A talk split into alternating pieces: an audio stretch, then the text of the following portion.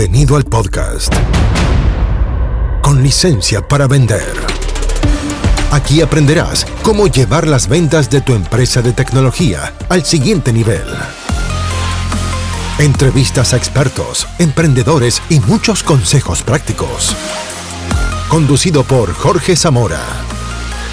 Bienvenidos. Auspicia. MCI Consultores. Hola a todos, ¿cómo están? Bienvenidos. Hola Andrés, qué gusto tenerte por acá. Hola Fabiola. Hola, hola. Excelente, súper. Comencemos por eh, presentarte, Andrés. Preséntate, pero cuéntanos algo que nadie sabe de ti, para que comencemos distinta esta reunión. Algo que la gente no sabe. Sí, sí, sí. Bueno, hay muchas cosas que la gente no sabe. ¿ah? Algo que puedes Eh, contar, porque esto está quedando grabado. Está quedando grabado. Yo creo que lo, lo que más, más interesante le va a resultar a la gente es, eh, es cómo llegué al tema del hunting, porque la verdad que yo estudié psicología un poco por descarte. ¿ah?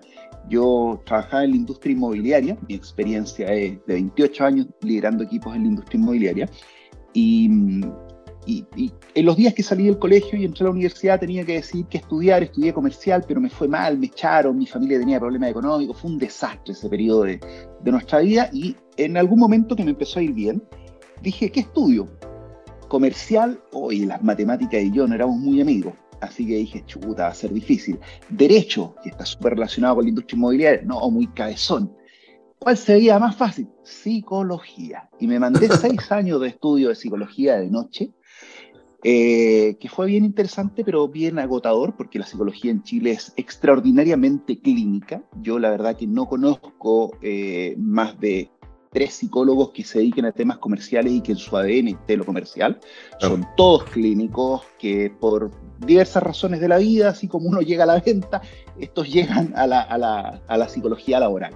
Bueno, y hace seis años montamos una consultora vinculada con eh, la industria inmobiliaria para Sudamérica. Nosotros trabajamos con Chile, con Perú, con Bolivia, hemos hecho cosas con Estados Unidos, pero principalmente con Latinoamérica. Y, y resulta que empezamos a ser muy exitosos en el tema de hunting y nos dimos cuenta de que eh, éramos probablemente el único equipo de consultores en Chile donde éramos psicólogos, pero que sabíamos de verdad de ventas. Yo tengo un magíster, el mismo que tienes tú, de Dirección Estratégica de Ventas, en la Adolfo, pese a que no, no fuimos compañeros. Eh, y, y- y se fueron dando las cosas para que el hunting cada vez fuera más relevante en nuestro negocio. Y hace ya algún tiempo abrimos Gold Hunter, que es una empresa que presta servicio a distintas industrias acerca de selección. Así que creo que eso podría ser algo contable que le pueda interesar. Algo que se puede repetir. ya, súper, Y de, excelente. por, y- y de ¿No? por qué estamos metidos en el, en el tema del hunting comercial. Perfecto. Ese es uno de los temas más difíciles, eh, reclutar vendedores o que account managers, en el caso de la empresa de tecnología, account managers, gerentes de venta también, es súper difícil. Yo le comentaba a la Fabiola que muchas veces te hemos recomendado con algún cliente, con alguien que nos pregunta, y en general quedan bien contentos, y por eso es que, bueno, siempre en la verdad que han quedado bien contentos, por eso es que quisimos hablar contigo hoy día, porque por el lado de mi consultora, nosotros con el equipo que ya existe, los entrenamos para, que, para impactar los indicadores, los KPI pero muchas veces les falta equipo. Y me preguntan, oye, bueno, pero ayúdanos a reclutar. Y alguna vez cometí el error de opinar en un proceso de selección. La verdad es que me, me metieron como 45 goles, ¿ah? perdí como 45-0 en la entrevista, porque no es fácil entrevistar eh, gente del área comercial. Son perfiles, bueno, yo no sé, yo soy psicólogo, pero, pero son perfiles que hay que saber leer. Y, y precisamente hoy día estamos acá por eso, para conversar de cómo reclutar, cómo buscar talentos y después cómo compensarlos, que son dos áreas bastante nebulosas. Cómo los atraigo, cómo los busco y cómo los compenso. Entonces, partamos por el mundo de la tecnología, que es donde estamos hoy día eh, insertos y donde en el contexto de hoy día. ¿Cuál es, ¿Cómo es el perfil del Key Account Manager ideal? Si yo quiero aumentar mi equipo, ¿cómo es la persona ideal? ¿Cómo debe ser la persona? Déjame, déjame ah, decir, hacer un pequeño comentario de por qué es difícil esto. ¿ah? Eh, el- en la conducta existen dos cosas, la conducta latente y la conducta manifiesta. La conducta manifiesta es la que yo veo, pero la latente es la que no veo. Y cuando hablo de, de- de la que no veo, hay cosas que en una entrevista definitivamente una persona que no está entrenada o que no utiliza las herramientas adecuadas no va a poder medir. Por eso, los psicólogos, que tampoco somos magos, eh, usamos test, porque los tests los test se meten en áreas de la conducta, en, competencias que no son de fácil observación eh, a, buenas y primeras. Esa es la razón principal por la cual esto es tan complejo. Ya, ahora sí tu pregunta, Jorge. Ya, pero ¿y cómo entonces? Ok, pero si yo no soy, supongamos, que yo soy un emprendedor del mundo TI y digo, ¿sabes qué? Quiero armar mi equipo comercial y me, y me recomendaron la típica, me recomendaron algunas personas. Me recomendaron a Carlitos. Y a Carlitos, pero, pero hoy día lo que hacen mucho para terminar es que usan el olfato y dicen, no, si me hablaron bien de Carlitos, yo creo que Carlitos calza más o menos, así que mejor incorporo a Carlitos. Perfecto. Mira, te lo, voy a, te lo voy a plantear con un caso que me ocurrió literalmente la semana pasada. Un cliente nos encargó un vendedor que iba a trabajar una base de datos que era antigua, que había sido gestionada ya por una fuerza de venta. Y, y, nos indicó una serie de características que iba a tener el cargo. En base a eso, nosotros dijimos, ok, ¿qué perfil tiene que tener? Bueno, evidentemente tiene que ser una persona que tenga una alto, un alto nivel de perseverancia, una alta tolerancia a la frustración, pero que además tenga ciertas habilidades vinculadas con la llamada telefónica. Por ejemplo, que tenga algo que denomino yo la sonrisa digital, que es esta cuestión de que, de que tú hablas con la persona y se siente una voz dulce. Está registrado el concepto de sonrisa digital. Ah, entonces, evidentemente, a todos nosotros los que estamos aquí, los que están por YouTube, hemos recibido llamadas de personas que nos quieren vender una cuestión que no nos interesa para nada, pero que la sola voz melodiosa y agradable de la persona hace que al menos la escuchemos. ¿Se fija? Bueno, entonces, ¿qué pasó con este cargo que nos, que nos encomendaron?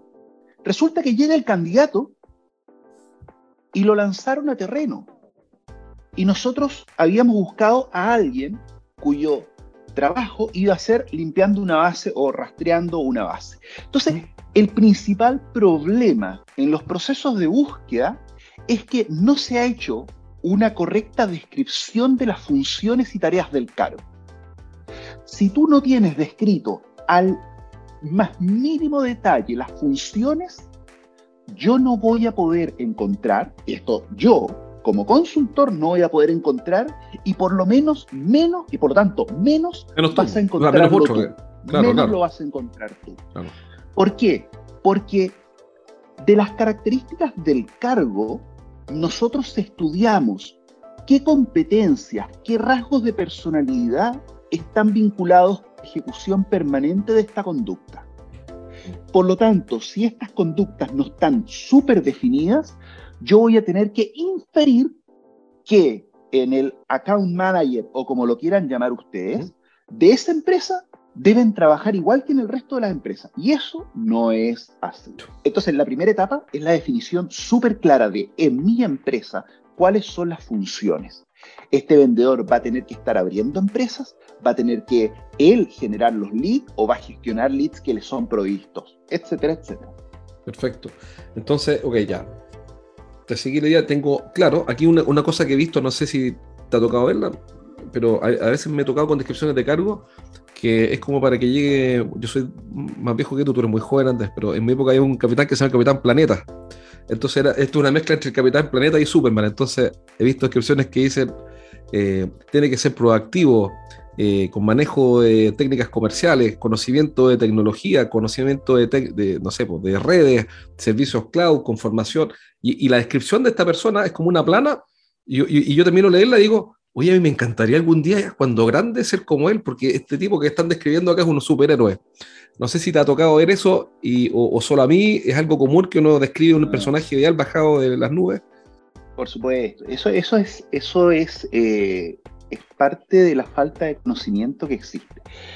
Eh, la mayor parte de las personas cree que lo hace bastante mejor de lo que lo hace.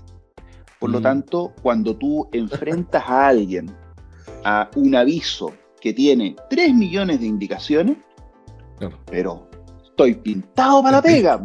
siempre sido así.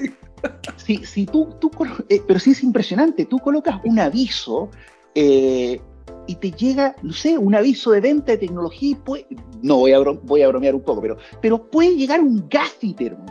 Pero, pero, ¿cómo puede llegar un gaffiter si no tiene nada que ver? Porque la gente no lee. Entonces, no por el hecho de que tú coloques proactivo, movilización propia, base, base de contacto, realmente te va a llegar alguien así. La verdad es que lo mejor, lo mejor es colocar en los avisos eh, un par de cosas genéricas, porque el trabajo de limpieza lo vas a tener que hacer en la revisión de currículum, después en una primera conversación telefónica y después en una entrevista más en profundidad. Nosotros, para que te hagas una idea de, lo que es un aviso nuestro, nosotros colocamos, necesitamos el nombre del cargo. Si el, el nombre del cargo es un poco específico, hacemos una pequeña traducción y colocamos con residencia en Santiago, si es que eso fuese muy indispensable, y tanta experiencia o tales profesiones. Nada más. Todo el resto, la verdad, es chaya. No, no lo van a leer. Te va a llegar de todo. Perfecto. Oye, y pregunta, em, me ha pasado muchas veces que hablo con un, con un cliente y me dice, no, prefiero contratar yo porque ya hemos probado con Headhunter y no le apuntan nunca a los vendedores. ¿Por qué pasa eso? ¿Por qué está como desprestigiado en el ámbito de la venta? No conozco otros ámbitos porque no, me muevo en otros. No, por supuesto. O sea, yo, yo no diría que está desprestigiado. ¿ah? Yo diría que eh, si tú te quieres sacar las amígdalas, no te puedes operar con un traumatólogo. o sea, puede ser que el traumatólogo lo haga bien, sí, pero no es su fineza, no es su expertise. Entonces, por ejemplo, eh, la verdad que yo no voy a hablar de ninguna empresa en particular, pero eh, aunque me dan muchas ganas, pero sí, no, pero para pa un poco, pero mira, si, si yo necesito contratar gerentes de primera línea con un nivel de contacto y de lobby monstruoso, mm. no lo podéis mandar a hacer a mando medio. Claro. O sea, no puedes, porque no, es expertise. O sea, mándaselo a Michael Page, qué sé yo, velo a través de Correa. O... Bueno, entonces, entonces, en esto efectivamente hay... son, como, los estudios de, como los estudios de abogados, hay especialistas en marca, otros en juicios penales, no sé. Exactamente. Por ejemplo, ¿Mm? eh, bueno, eh, perdón, entonces para, para cerrar un poquitito, ¿por qué? ¿Por qué es importante esto? Porque eh, los clientes no son expertos en el levantamiento de perfiles, entonces muchas veces el perfil que pueden proveer, si es que lo proveen, tiene errores, son perfiles muy genéricos y no necesariamente el perfil genérico va a funcionar bien. Aquí hay dos cosas. Una es el cargo y otra es la cultura organizacional también. Vaya, Iván. Vaya, eso quiero hablar contigo. ¿Cuál es el papel de la cultura? Porque personas brillantes, muy capacitadas, a veces chocan contra un muro les va mal. Es por la cultura. ¿Qué hago con eso? Claro, la responsabilidad del, lo dicen algunos autores, eh, la responsa el, éxito principalmente de un nuevo colaborador reside principalmente en el líder. Mm. Eh, y reside en el líder por varias razones. En primera, porque hay que definir dentro del perfil de cargo el tipo de espacio que yo le voy a dar. O sea, mi liderazgo es un liderazgo capataz, donde yo estoy encima y donde yo pido reportes todos los días. Por ejemplo, otro día escuchaba un, podcast de alguien que hablaba acerca de eh, cómo funciona Walmart. Entonces decía, Walmart, el gerente de Walmart de cada país, todos los días presenta un estado de resultados. Chuta, todos los días ese gallo tiene que rendirle a un comité los resultados del día. O sea, tenemos ahí un modelo de control absolutamente asfixiante en cambio, hay otras empresas en las cuales tú le dices al vendedor, compadre, yo lo quiero ver solo los lunes. Hoy, ¿y, qué hago yo? A lo mejor me pierdo en ese mar que, sufre con la libertad. Claro. Claro, claro. Entonces, la cultura y el tipo de liderazgo que yo voy a ejercer sobre ese colaborador está súper vinculado a algunas competencias que tienen que ver con la proactividad, con cómo me siento cómodo yo y con algo que se denomina la madurez del colaborador. Los colaboradores, las personas tienen, se mueven en un cuadrante de cuatro niveles. Los vendedores, o sea, todo el mundo en realidad, pero es, bien interesante esta teoría. No sé, la, cuento un poquito porque sí, sí, sí, me interesa. Es, bien chora, es bien chora. Mira, eh, Cuando uno habla de liderazgo, nosotros enseñamos eh, el modelo de liderazgo situacional. El, liderazgo situacional tiene que ver con que eh, yo como líder me amoldo al colaborador, pero no solo al colaborador, sino al colaborador en cada función. Por ejemplo, supongamos que tenemos un muy buen vendedor. Hoy un vendedor que cuando llega a las reuniones con los clientes es capaz de seducirlos, de capturar la necesidad y de presentar una propuesta súper ad hoc a lo que el cliente está haciendo y además una propuesta que, que es súper rentable para nosotros como compañía y además el gallo es un cerrador. Pero ¿cuál es mi problema con este súper vendedor? Que le carga gestionar leads. O sea, es un gallo que es un inoperante, no lo hace.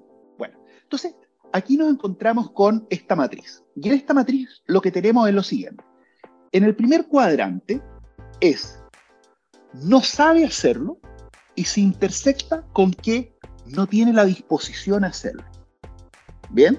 O sea, es el peor de los escenarios. No sabe y tampoco quiere aprender. En el segundo caso, no sabe hacerlo, que es la parte superior de la matriz, no sabe hacerlo, pero sí tiene disposición. Ahí es donde habitualmente nos vamos a encontrar con las personas nuevas. Por ejemplo, alguien que llega a una compañía y le dicen que tiene que usar Salesforce y él usaba el CRM de Microsoft. Y dice, oye, ya da lo mismo, listo, vamos con este nomás. Súper buena disposición a aprender las cosas nuevas. Por ejemplo, aprender los productos nuevos.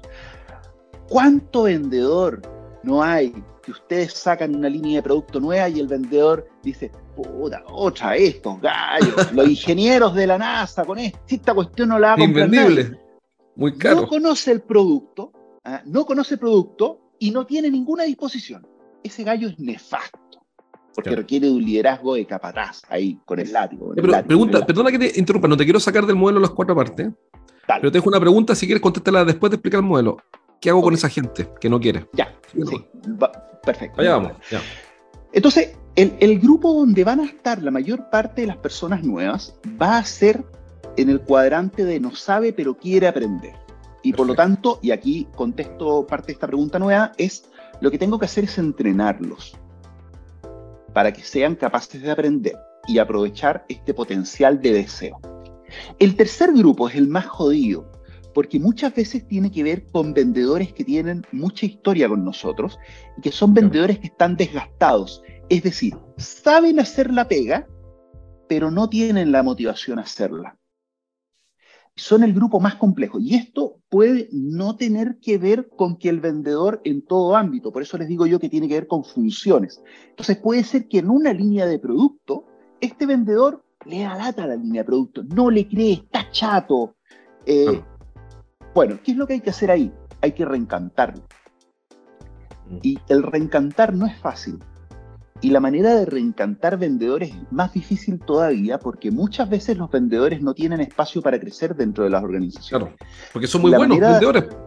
Ojo. Claro, y porque lo cambiáis y lo matáis. Pero mira, hay una manera, hay, hay una única manera al menos que yo he visto, que es la de darle a ese vendedor cierta participación en la capacitación de vendedores nuevos, pero en ese ámbito, o en el desarrollo del producto. Hay empresas que constantemente están desarrollando, mejorando su producto eh, y muchas veces no participa ningún vendedor. Eh, el solo hecho de invitar a ese vendedor que está bien catalogado en el escenario global eh, mm. puede hacer que se reencante. ¿Por qué? Porque una de las variables, que las voy a mencionar más adelante, que tiene que ver con la motivación de, los, de las personas, tiene que ver con la, eh, el, sentido de eh, compromiso, de, de, saber que estoy metido en algo que tiene un fin, de algo que no es tan cortito como hacer el cierre. Y eso es el desarrollo de productos, así que ahí hay un espacio para poder hacer. Qué interesante, no lo he pensado. Bueno, y, y, y, el cuarto punto, que es el más lindo, que es donde habitualmente todos me dicen yo quiero vendedores de esos, es el vendedor que sabe hacer la pega y que además tiene toda la actitud a hacerla, o sea, es un campeón. ¿Y por qué les conté toda esta cuestión? Porque a ese vendedor lo que hay que hacer para que siga produciendo es dejarlo tranquilo. tienen que darle libertad. Y hay que monitorearlo, pero con libertad. No hay que joderlo, no hay que joderlo. Y muchas veces ese vendedor extraordinario en una organización controladora, como les decía yo, Walmart. Ahí está el choque de la cultura que hablamos recién. Esta zona se va a sentir absolutamente asfixiado y me va a reclamar a mí, Andrés, weón, me sacaste de una pega para ponerme en esta cuestión, si esta cuestión es un jardín infantil, o sea, me controlan la hora de llegada. Claro, claro. Hasta aquí llegamos por hoy. Nos encontramos en el próximo capítulo de Con licencia para vender. Un podcast para que aprendas a llevar las ventas de tu empresa de tecnología al siguiente nivel. Nos reencontramos la próxima, junto a Jorge Zamora. Hasta entonces. Traído a ustedes por MCI Consultores.